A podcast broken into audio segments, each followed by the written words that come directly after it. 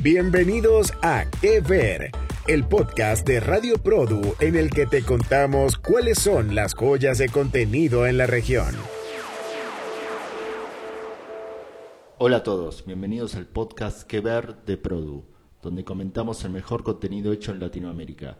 Y recuerden que en radioprodu.com encontrarán todos los episodios. Yo soy Federico Bianchi, periodista de investigación desde Buenos Aires. Y yo soy Tayana Adrián, directora de marketing y nuevos negocios desde Ciudad de México. Hoy vamos a hablarles de una miniserie buenísima. Se llama Velascuarán. ¿Qué te pareció, Fede? Sí, querida Tayana, gran decisión la nuestra. No me acuerdo quién lo decidió, pero bueno, este, de ver esta joya estrenada en. Ah, vía, bueno, bien, gracias por. Gracias por los honores. Esta joya que está estrenada en Netflix en octubre del año pasado, producción de Perro Azul, una productora ya reconocida por Madre Solo hay dos, y el thriller Quién mató a Sara, ambas con tres temporadas en la plataforma.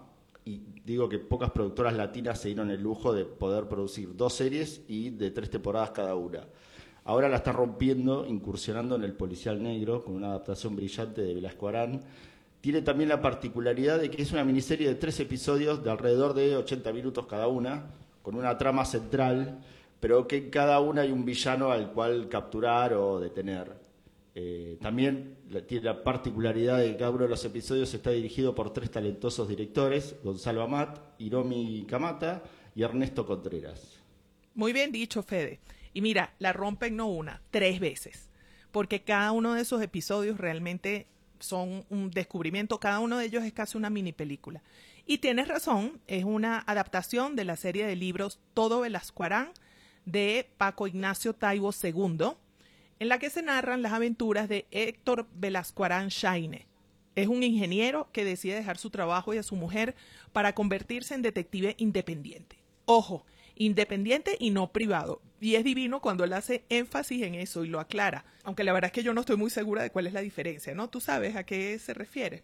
No, no, no, estoy, estoy pensando en eso que decís de lo de detective privado e independiente. ¿Tú sí viste cuál es la diferencia? Bueno, para, para mí, en realidad, es cuando él aclara que es un detective independiente no privado, porque hasta en perros hay razas, que para mí es una línea maravillosa que, arranca para mí como una declaración de principios. Considero que lo dice porque los detectives privados suelen ser ex policías o, ex miembros de las fuerzas eh, de, de, seguridad o las fuerzas armadas retirados. Y él, como bien dijiste, era un ingeniero. Y para mí se jacta de no estar contaminado con toda la corrupción policial se considera, valga la redundancia, de una raza como íntegra. Claro, por eso la, la, alusión al tema de los perros, ¿no? Bueno, de hecho, ahora que lo dices, esto de ser un detective independiente, pues lo reflexiono y pienso que es como una reafirmación de su, de su recién ganada independencia del trabajo, ¿no? Dejó su trabajo, o sea, se fue y además insultó al jefe y todo, y se separa también de su esposa, eh, de todo su antiguo estilo de vida, ¿no? Entonces lo que está haciendo es reafirmar su independencia. Y respecto al actor que encarna a Héctor, que se llama Luis Gerardo Méndez, es sensacional. Él es un artista bien destacado aquí en México. Él fue protagonista de Nosotros los Nobles. No sé si recuerdas esta comedia de hace unos 10 años que estuvo Sí, varios. muy buena. Buena, ¿verdad? Estuvo Muy varios buena. meses aquí en México como la película más taquillera en la historia de México. Y él, Luis Gerardo, también apareció en Cantinflas, en Club, Club de Cuervos, en Narcos. Y es un actor muy versátil. Él también ha hecho teatro y cine. De hecho, en teatro hizo una obra que me encanta, por la que ganó un premio. Es una adaptación también de un libro que se llama El curioso incidente del perro a medianoche, de Mark Haron. Y él también estuvo en Hollywood.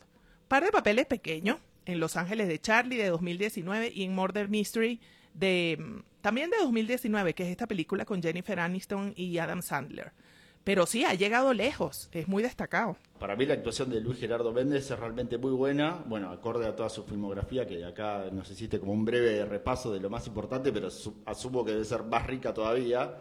Pero tampoco me quiero olvidar del talento que lo secunda, Irene Azuela, por ejemplo, de actriz de Monarca, Los Enviados, donde también coincide justamente con Luis Gerardo, que hace aquí de su hermana, y también Paulina Gaitán, que como siempre me enamora en pantalla y fuera de ella, eh, quien es reconocida bueno, por Narcos, Diablo Guardián, El Presidente, quien interpreta aquí a la novia de Velasco Arán. Ambas se lucen en cada momento que les toca aparecer y le aportan muchísimo a, a la trama. Bueno, y Paulina Gaitán específicamente es qué mujer tan espectacular. Ahora, hay otra mujer que también es importante en la historia, a ver si estás de acuerdo conmigo, y es la ciudad, Ciudad de México.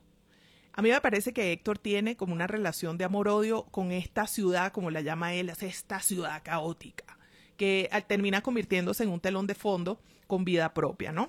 Que da marco a, a todas estas actuaciones espectaculares. Una de las cuales, por cierto, me encantó, que es la de una chica que se llama Macarena García, que hace de Virginia, una adolescente metida en problemas, ¿no? Bueno, como muchos adolescentes que están metidos en problemas. Tal cual. Pero mi favorito, mi súper favorito de verdad que me encantó fue Gilberto el Plomero, que es como el Sancho Panza. Porque Héctor al final me recordó como un Quijote. Entonces, Sancho Panza, pues tú sabes, ahí como su amigo con quien va estableciendo esta relación eh, tan linda, ¿no? Y otro actor que se destaca, aunque termine odiando el personaje, pero es el suboficial Paniagua, y que está interpretado por Enrique Arreola, ¿no? Él es impecable despertando el, el desprecio del espectador. Tal cual eso que decide la ciudad, que es como un personaje más dentro de, de la trama. Y además siento como que Héctor tiene, de, además de tener ese odio, tiene como un halo de pesimismo constante que lo lleva a todos lados. Cada cosa que dice parece como que tiene ese halo de, de, de pesimismo, que siente como que por más que atrape al malo, que salve el día, etcétera, esa ciudad caótica y déjame agregar que también corrupta, tan corrupta, no va a cambiar nunca. Y también gracias por recordar a Gilberto, personaje que al principio parece muy secundario, pero de a poco como que va ganándose la pantalla, aportando esa cuota de humor necesaria y muy lograda para que no sea tan densa, viste, la trama, porque recordemos que esta uh -huh. es una serie de policial negro. Uh -huh. Y bueno, y qué decir del gran villano Paniagua, que es tan odiable, en, tan odiable en su rol, que resulta un némesis como a la altura de un personaje uh -huh. como Velasco Arán, que creo que no sería tan héroe si no tuviera un villano tan odiable, como acabas de decir, tan, tan de, despreciable. Sí. Eh, bueno, eh, lo de Macarena García, que también lo, lo, comentaste, es tal cual lo dices. O sea, ya, ya, me maravilló en su momento cuando personificó a Alejandra en 100 días para enamorarnos de Telemundo, y ahí ya había dado indicios de su talento sin techo. Y hablando de grandes actores, y sin spoilear, obviamente, me encantó la elección del primer villano al que debe, o más bien decide, porque Héctor en realidad no debe atrapar a nadie, sino que él decide, como de, detective independiente, eh, el que decide atrapar en el primer eh, capítulo de, de, la serie. Sí. Me encantó, la, me encantó la elección y aparte que hasta avanzada la trama uno no sabe quién es. Y cuando Ajá. lo descubre, es, es, muy, es muy bueno ver un actor de esa talla en una serie, más allá de que uno por ahí espera verlo un poquito más actuando, siempre es lindo ver actores de esa talla en, en series de, de, Netflix o de cualquier otra plataforma. Sí, eso, eso que tú estás diciendo, eso de la elección del primer villano, es buenísimo y tienes toda la razón en señalarlo, porque, bueno, eh, tienen varias cosas particulares su trabajo como detective. La primera que a mí me encantó es que él para formarse como detective tomó un curso por correspondencia por cierto, argentino, de esos que se anunciaban en las revistas impresas de, de, los años 70, ¿no? Yo recuerdo haberlos visto, de hecho yo recorté uno de esos cupones y lo envié para hacer un curso de hidroponía. No me acuerdo bien qué era, era como para cultivar unas plantas grandes, no sé. Iba a decir, y... hidro me suena agua, después no te puedo sí. resolver el resto de la palabra, pero sí. hidro, agua. Bueno, sí, por, por ahí va la cosa. Pero era muy cómico porque te mandaban todo un kit tal cual como, como pasa en la serie, ¿no? Y ojo, esto no es ningún spoiler, esto todo pasa así como en los primeros minutos. Sí, sí. Eh, bueno, volviendo a los detectives, la literatura y la producción está llena de detectives, pero Velasco Arán es un detective inusual. Él no es como Poirot de Agatha Christie, ni como Wallander de Henning Mankell, o como uno más clásico como Augusto Pan de Edgar Allan Poe. Porque todos estos detectives, tú sabes, usan mucho el lado izquierdo del cerebro la parte racional, la parte lógica, el pensamiento secuencial, así. Pero Velasco Arán no. Él decide, primero, él se asume como un improvisado. Y entonces, desde esa perspectiva, dice, bueno, pues yo voy a actuar según mis instintos. A mí también me encantó esa, esa, eso de la forma en que se recibió, entre comillas, de detective. Yo leía en su momento unas historietas que, por supuesto, eran de esa época, también argentinas, este, Paturuzú, no sé uh -huh. si, si llegó por ahí a México, eh, y también anunciaban todo tipo de cursos, nunca me anoté ninguno, no recuerdo si, si había de, detective, pero bueno, este, de todas formas, yo siento que eh, Héctor de detective se recibe como oficialmente durante el transcurso, el transcurso de la serie, y como bien dices, a través de cosas que no se aprenden ni por correo, ni en ninguna academia, ni utilizando la lógica, sino con su instinto, probando, fallando, exponiéndose, más de lo que por ahí debería ser un detective independiente. Y bueno, más cosas que no spoilearemos, porque son hermosas de ver dentro de la serie. El curso como que solo le dio herramientas para poder desarrollar su verdadera vocación, que evidentemente era ser detective. Eh, por otra parte, me gustó que uno de los temas que tocara la serie fuera los feminicidios, un tema lamentablemente siempre actual y siempre universal, que está este, siempre en auge, lamentablemente. Sí, aquí lo contemplan también y sí, lamentablemente es un tema eh, que sigue en la mesa de los pendientes, ¿no? Sigue todavía eh, vigente y desde hace muchos años, en este caso desde los años 70, que por cierto, la recreación de la época me pareció espectacular. Y lo sé porque yo los viví. Y tú también, me imagino, no te me vayas a hacer el loco. no, no, no, no, no. Te juro que no los viví, no los ah, viví. Pareciera, pero no, los viví, los viví a través de la pantalla. Sí, sí, exacto. Bueno, está bien, acordemos eso. Bueno, en todo caso, el footage original que se mezcla con lo producido me parece súper eh, es fantástico, o sea, contextualiza muy bien, porque los coches, los televisores, ya todo lo que es de la producción, el vestuario, los programas de televisión como los recrean, la música, el cigarrillo, Epa, ¿no te dio risa este tema del patrocinante del, del programa, del concurso del Gran Premio de los 64 mil pesos? Cigarros Bravo, los únicos recomendados por el Colegio de Cardiólogos. ¿Cómo va a recomendar el Colegio de Cardiólogos un cigarro, no? Bueno, era la época, ¿no? Estamos hablando de 50 años atrás. Este, entonces, en ese sentido, pues todo lo de la serie es setentoso, ¿no? Súper, súper setentero. Bueno, lo de los cigarrillos que acababa de mencionar fue un detalle para mí genial, acorde, aparte de la comedia negra, gracias por recordarlo Siempre me sorprende que haya personas además que tengan como la capacidad de recrear en cada detalle épocas tan memorables como, bueno, en este caso los 70.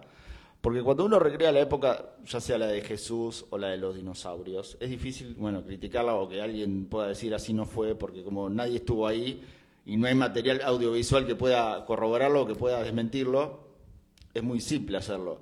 Pero esto está todo disponible y está recreado realmente a la perfección. La música de la época, además bien utilizada, excelente. Me, gustó mucho el recurso visual de cuando aparecen los textos en pantallas, como si fuera un cómic. Y bueno, ya que estamos hablando de algo que es parte fundamental de la serie, quiero darle el crédito al talento responsable de esta maravilla de la recreación de la época, Amanda Cárcamo, que estuvo a cargo del vestuario, y del arte escénico Carlos Mendoza y Daniel Rosains. A mí también me encantaron esos dos aspectos, vestuario y, y toda la dirección de arte. Pero también yo quisiera destacar a los guionistas, porque siendo esto una obra adaptada de una serie de libros, pues eso lo hace súper retador, ¿no?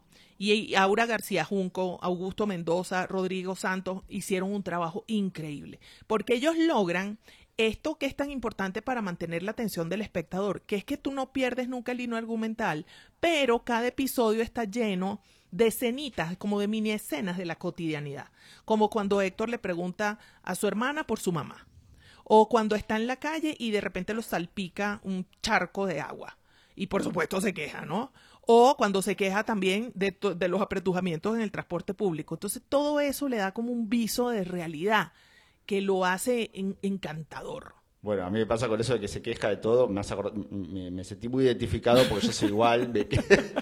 Mi hobby, mi hobby, lo reconozco acá delante de todos los, oyentes, mi hobby es quejarme, entonces por eso lo, sentí muy, muy, este, muy cercano a, a Héctor. identificaste. Sí, totalmente. Bueno, y ese tipo de detalles de lo cotidiano, que nos sucede a todos, este, hace como que empaticemos muchísimo con él porque lo sentimos que, que es parte de lo que nos pasa todo el tiempo y por eso queremos verlo triunfar y también a veces no sufrir tanto, porque bueno, durante los capítulos, además de, ganar en algunas, también pierden otras y bueno, se sufre mucho con, la serie viéndolo. Eh, durante los tres episodios, que a pesar de, que, de tener una duración de poco más de una hora cada uno, se hacen muy entretenidos, muy llevaderos y, uno se queda con ganas de más, que no hay nada mejor para una serie eh, que quedarse con ganas de más. Así es. Bueno, y lo hacen tan entretenido que mira cómo nos extendimos tú y yo aquí. Creo que nuestros oyentes se están dando cuenta de que en verdad estamos entusiasmados con esta miniserie tan buena. Pero llegamos al final. Así que Fede, ha sido un enorme gusto como siempre charlar contigo. Será hasta una próxima emisión del podcast Que Ver, un espacio para hablar de la producción de contenidos en América Latina y el mundo. Bueno, querida Tayana, como siempre un placer hablar contigo sobre el vasto contenido de calidad que tenemos y que afortunadamente cada vez hay más y con mucho talento nuevo. Saludos, hasta el próximo podcast y recuerden que pueden escuchar todos los episodios en radioprodu.com. Esto fue Que Ver, un podcast de Radio Produ en el que comentamos los contenidos más destacados de la región.